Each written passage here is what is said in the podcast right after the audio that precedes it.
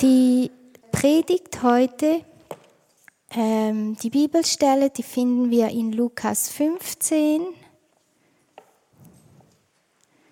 Ähm, Lukas 15, Vers 11 bis 32. Es ist die Geschichte vom verlorenen Sohn.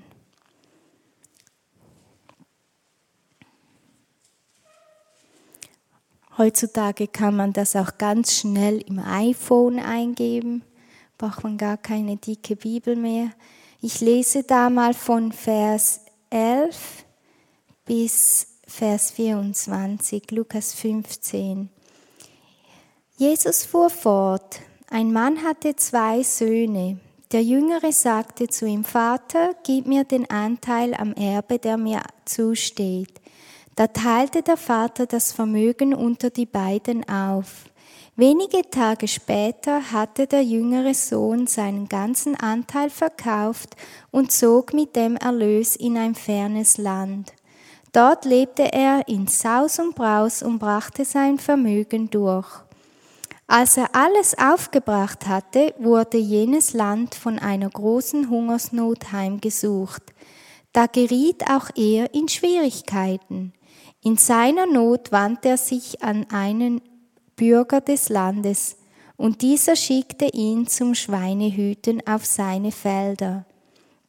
Er wäre froh gewesen, wenn er seinen Hunger mit den Schoten, die die Schweine fraßen, hätten stillen dürfen, doch selbst davon wollte ihm keiner etwas geben. Jetzt kam er zur Besinnung. Er sagte sich, wie viele Tagelöhner hat mein Vater und alle haben mehr als genug zu essen. Ich dagegen komme hier vor Hunger um. Ich will mich aufmachen und zu meinem Vater gehen und zu ihm sagen, Vater, ich habe mich gegen den Himmel und gegen dich versündigt. Ich bin es nicht mehr wert, dein Sohn genannt zu werden. Mach mich zu deiner, deinem Tagelöhner.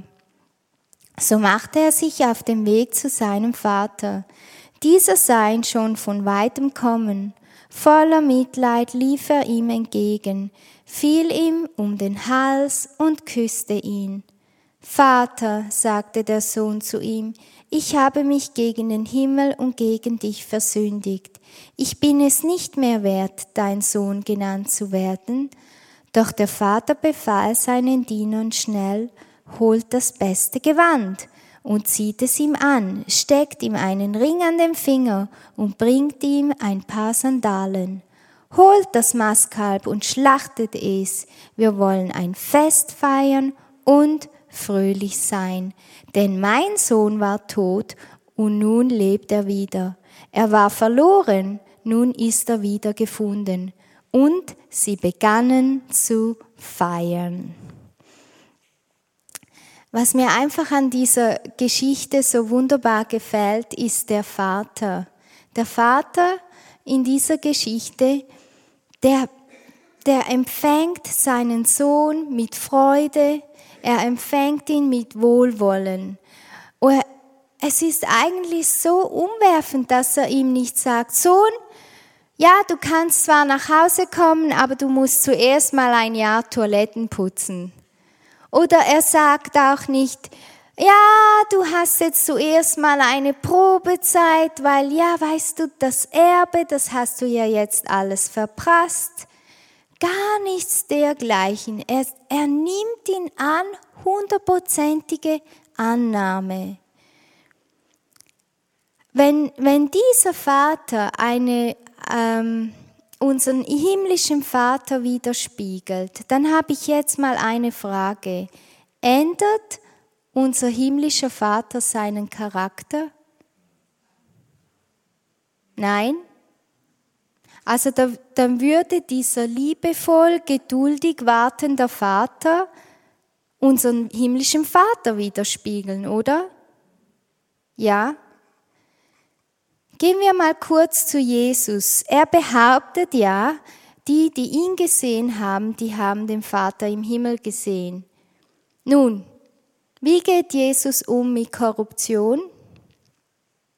Zachäus? Er stellt ihn wieder her.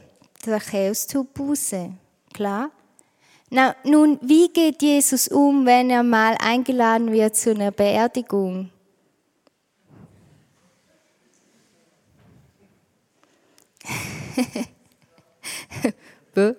Der Tote steht wieder auf.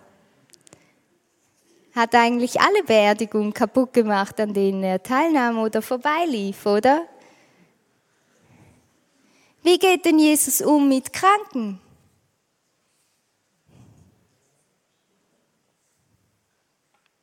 Er heilte sie alle. Seht immer wieder. Sie haben sogar ihn fast erdrückt, weil sie ihn alle anlangen wollten.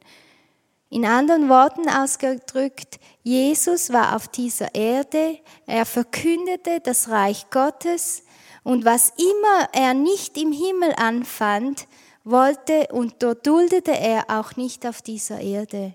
Und in anderen Worten, er tat nur Gutes, wo immer er hinging.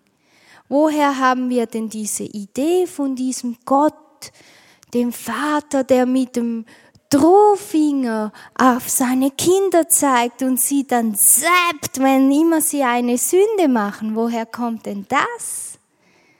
Vielleicht aus dem Alten Testament? Das stimmt, ja. Für jede nur erdenkliche Sünde gab es immer Blutvergießen, immer.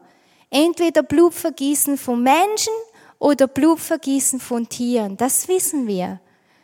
Aber als Jesus kam, da war, da starb er anstelle von den Tieren für alle unsere Sünden.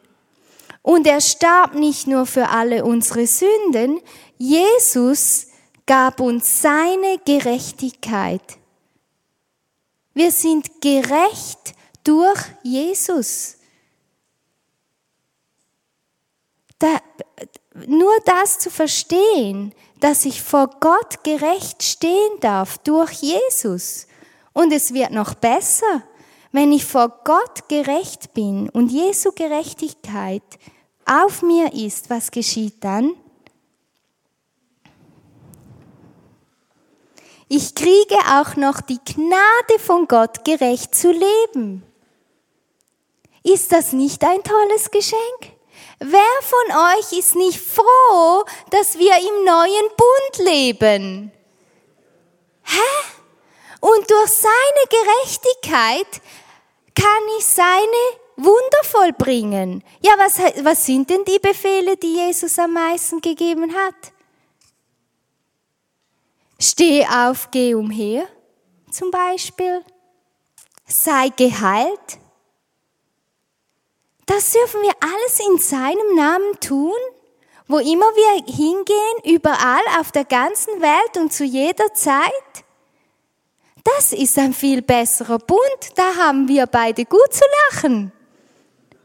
Ja, das ist genial, wenn ich in diesem Bund leben darf und seine Werke tun kann und gerecht leben darf durch seine Gnade. Das einzige Problem ist manchmal, dass wir ein Gottesbild haben von einem strafenden Vater. Und so viele Christen, denen ich begegne, die haben immer Angst vor dem Vater. Und sag mal, wieso hast du denn solche Angst? Wir leben doch im neuen Bund. Du brauchst doch dich nicht so fürchten. Er ist doch ein liebender Vater. Er manipuliert dich nicht. Er wartet doch, bis sein Kind nach Hause kommt.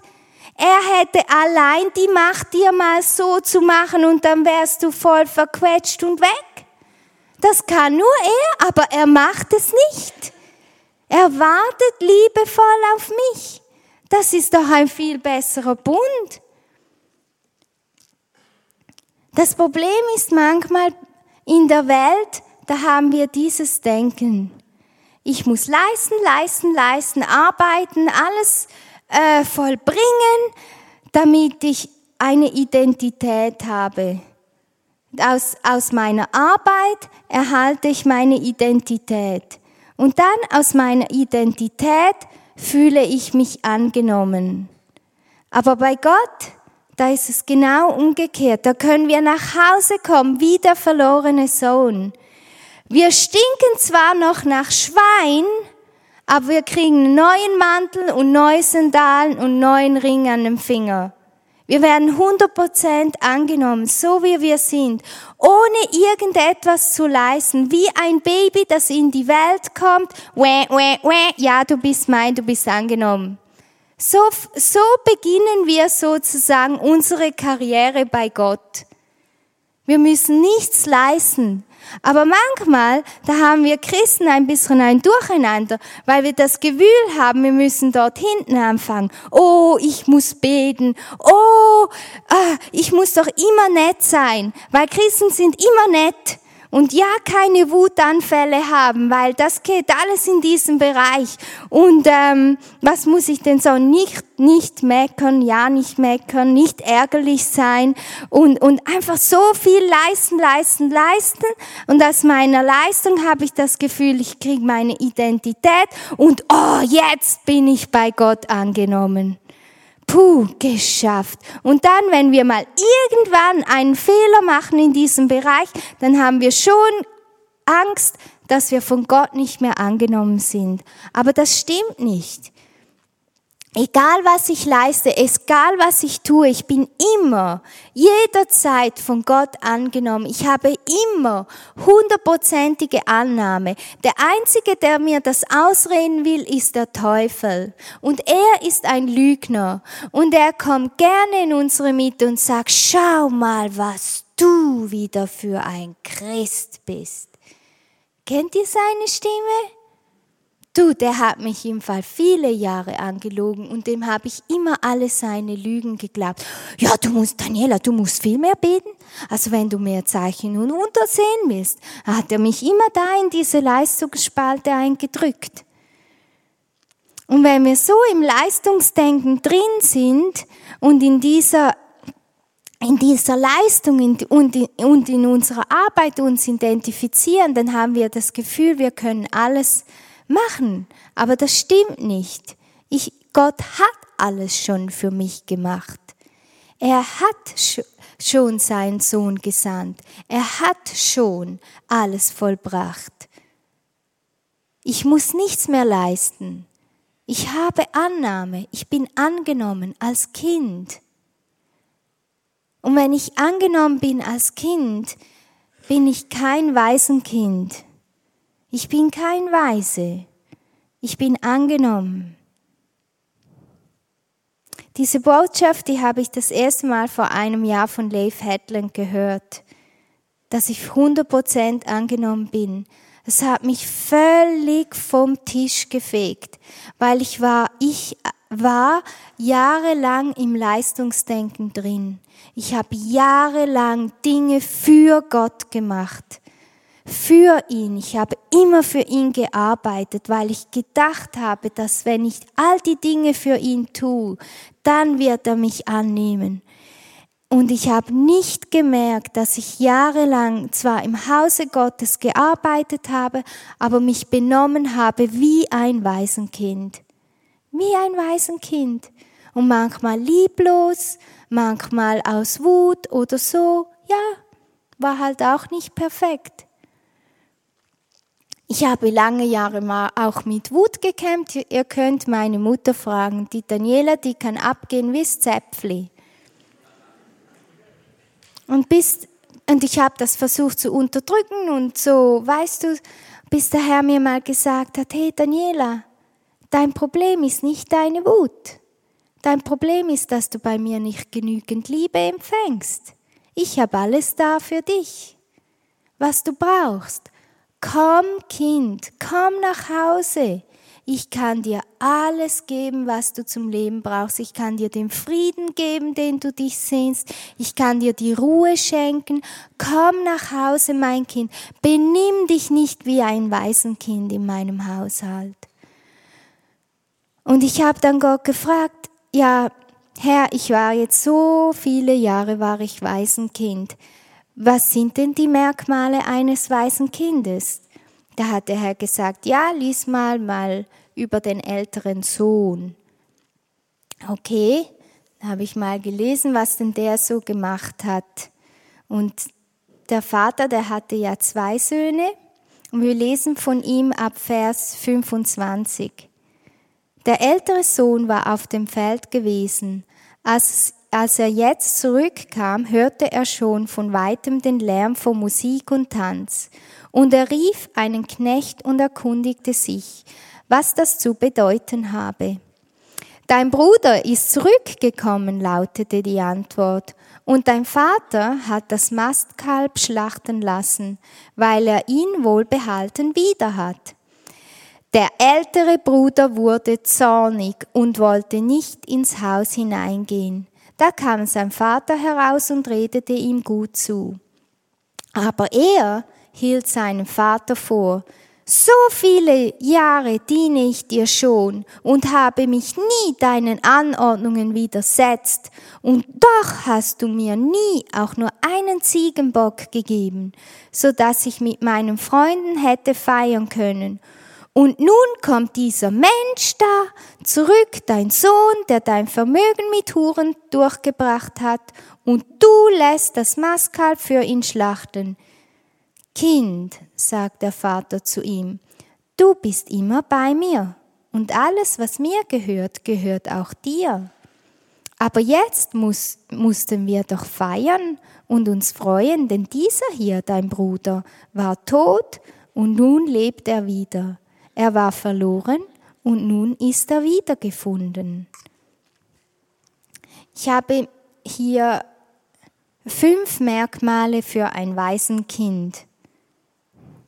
Das erste Merkmal ist, man könnte jetzt auf, im ersten Moment sagen Wut, aber Wut ist es eigentlich nicht, weil eigentlich, was in dem Sohn heraufkommt, ist blanker Neid. Blanker Neid.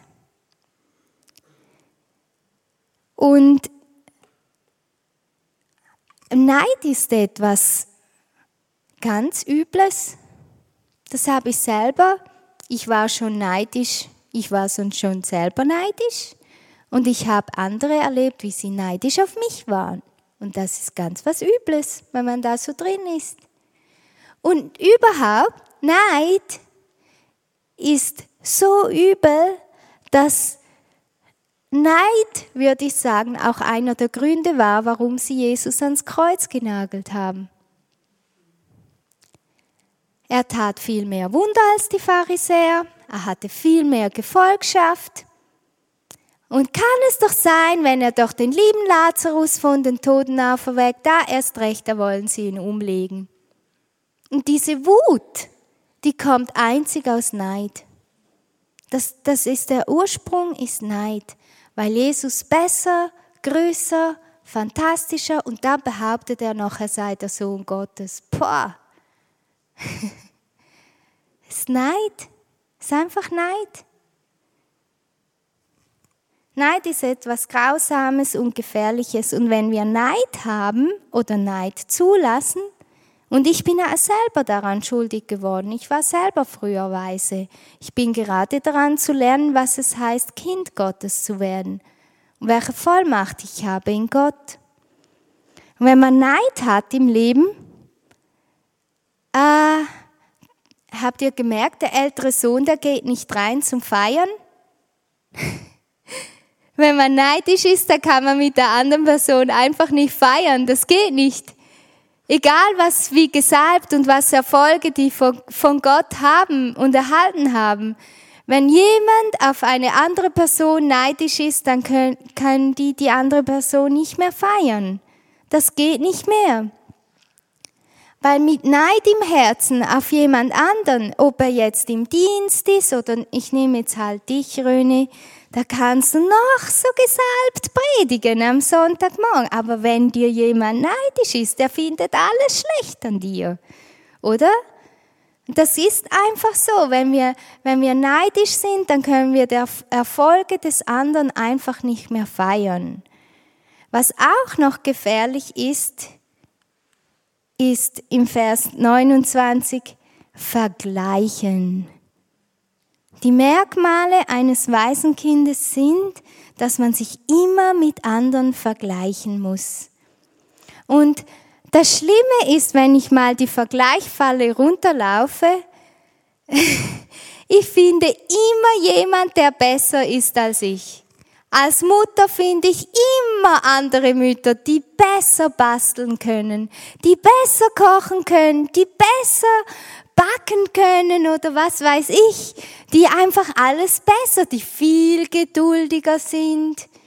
Ja, wenn ich anfange, mich mit anderen Leuten zu vergleichen, rat mal, was dann passiert. Ich mache mich selber runter. Ich darf mich gar nicht vergleichen, weil der andere, der ist bestimmt immer schneller auf der Toilette als ich oder irgend so was Blödes. Und dann, dann, dann, dann ist man wieder unten. Ja, man zieht sich selber runter, wenn man sich vergleicht mit anderen Leuten. Das ist ganz schrecklich. Und der Herr hat mir mal gesagt, Daniela, jetzt hör mal auf, dich ständig zu vergleichen. Ich will, dass du dort blühst, wo ich dich gepflanzt habe. Ich will, du, dass du die beste du wirst, die es je gegeben hat auf dieser Erde. Hör auf, dich ständig zu vergleichen, das zieht dich nur runter. Und was der ältere Bruder auch noch hat, das Richten den Finger auf anderen zeigen. Sag mal, wie weiß der denn, dass der kleine Bruder alles mit Huren verprasst hat? Das kann der doch gar nicht wissen. Der ist doch soeben nach Hause gekommen. Der hat ihm ja nicht einmal Hallo gesagt. Wie will er denn das wissen? Aber er hat ihn schon gerichtet, bevor er ihn überhaupt gesehen und bevor er ihm überhaupt zugehört hat ist ja nicht mal rein ins Fest. Wie will er das denn wissen? Und was noch der letzte, das letzte, was dazu kommt, ist undankbar. Er ist einfach undankbar. Es, er schaut nur auf das, was er nicht hat. Vor, vor äh, ein paar Wochen nee, vielleicht Monate, da, da hatte ich eine Krise beim Duschen, weil ich hatte plötzlich so viel Haarausfall. Das hatte ich vorher noch nie. Und äh, da war immer so, ah, schon wieder so viele Haare. Oh, ich werde älter. Oh, Schreck, oh, graus. Und habe immer meine Haare dort unten gezählt, die ich jetzt verloren hatte. Und das war echt Panik pur. Und danach, nachdem mir der Herr so ein paar Monate zugeschaut hatte, sagt er, Daniela, äh, warum schaust du immer auf das, was du nicht hast? Schau doch mal auf deinen Kopf. Und ich so, aha, schau mal auf den Kopf. Da hat es noch Millionen Haare, vertrau mir. ich war völlig beruhigt. Danach hatte ich viel weniger Haarausfall. Und ich so, oh, danke Herr, ich habe wirklich noch viele Haare auf dem Kopf. Ah, ach, wir Menschen. Und, und, und auch so der ältere Sohn, der schaut auf den Jünger und sagt, oh, boah, Ring, boah, Kuh. Sandalen und Ring hat er gekriegt und der Vater sagt, hallo, dir gehört das ganze Erbe. Ja, dir gehört alles. Er hat jetzt eine Kuh, ein Fest und ein Ring und Sandalen und Mantel, okay, aber dir gehört alles. Dir gehört alles. Und du kannst dir jederzeit nehmen, was immer du möchtest. Du musst nur herkommen und fragen. Wenn wir doch nur dankbarer wären mit dem, was wir haben, oder? Aber es sind manchmal wichtige Lektionen, die wir lernen im Leben. Ich, ich bin manchmal dankbar, wenn wir eine Klimaanlage haben im Raum, wo wir äh, Schulungen haben, weil bei 39 Grad, da schwitzt du wie eine Sau. Da schwitzt du einfach ohne Ende. Und ich sage, danke Herr für Klimaanlage, du bist so gut zu mir. Und man kann für alles kann man man kann lernen, dankbar zu sein. Man kann lernen, in jeder Situation dankbar sein. Und man kann lernen, in jeder Situation das Gute zu sehen, auch wenn es mal nicht gerade so läuft, wie einer gerne hätte. Man kann immer dankbar sein für alles, weil man findet, wenn man sich darauf ausrichtet, bewusst, dann findet man immer Gründe, dankbar zu sein. Und nicht immer das Gemotze. Ja, ich komme zum Schluss meiner Predigt. Ähm, Im 2013, da hatte ich eine Vision und äh, ich stand äh, vor, äh, unter einem riesigen Wasserfall und äh, der Wasserfall kam so herunter und da kam der Befehl Gottes äh, und er sagt, Arise, the Asian Bride of Christ. Wecke mir auf, die Braut Jesu in Asien. Und ich wusste, dass das ein Auftrag ist Gottes, dass er uns berufen hat, in Asien die Gemeinde wieder aufzuwecken. Und so geht einerseits unser Auftrag an den verlorenen Sohn, dass dieser wieder nach Hause findet oder zum ersten Mal nach Hause findet, an die 6600 Völkergruppen. Benji und ich hatten das Privileg, dass wir eine erreichen durften. Jetzt sind es 6599 Völkergruppen, die noch erreicht werden müssen. Ja, aber das wäre total möglich in unserer Generation und unserer Zeit, dass wir das noch erleben dürfen. Und daran arbeiten wir, das ist unser Herz, dass diese, alle diese, die es noch nicht gehört haben, dass die es hören dürfen und dass die Kinder, die verlorenen Söhne und Gottes nach Hause kommen. Und der andere Auftrag ist an die Braut Jesu, dass sie makellos wunderschön vor Gott stehen kann. Das ist unser Auftrag, dass die Braut Jesu ein, ein Denken hat, ein Königreich-Denken erhält. Ein Denken, nicht ein Gemotze-Denken, sondern dass sie schön vor Gott stehen darf. So geht unser Auftrag an beide, an den verlorenen Sohn und an die Braut Jesu. Und und auch hier in der Schweiz, wenn es heute Morgen Leute hier hat, die sich vielleicht in den Merkmalen des älteren Sohns wiedergefunden haben oder die einfach sagen, oh Vater, ich möchte nach Hause kommen. Ich habe es satt, wie ein Waisenkind in deinem Haus zu leben. Dir dienen, dienen, dienen, schaffe, schaffe, Häusle baue. Ich bin müde davon. Ich will nicht mehr wie der Hamsterrad, im Hamsterrad mich drehen. Ich will dir nahe kommen. Du bist mein Vater. Du bist mein liebender Vater. Und eigentlich stehst du immer da und wartest auf mich. Und äh, ich möchte jetzt vielleicht das Lobpreisteam nach vorne bitten wenn ihr mal so ein bisschen Hintergrundmusik machen könnt. Und, und einfach, Benji, Benji hat selber so, wir haben beide das so gelernt, was es einfach heißt, Kind Gottes zu sein. Was es heißt, in seine Arme zu kommen, was es heißt, seine Liebe zu empfangen. Und das ist im Grunde genommen, was wir alle brauchen. Wir brauchen nur mehr von seiner Gegenwart in unserem Leben, um mehr von seiner Liebe in unserem Herzen, um dieses Christenleben kräftig und kraftvoll mit Autorität leben zu können. Ich möchte jetzt auch ja einen Aufruf machen, einfach an die, die es heute Morgen angesprochen hat und die einfach diese Liebe vom Vater wieder neu in ihrem Leben erhalten wollen. Ähm, darf ich das jetzt machen? Darf ich? Okay, dann kommt doch mal nach vorne und Benji und ich, wir werden euch dienen und danach überlasse ich das Mikrofon dir, René.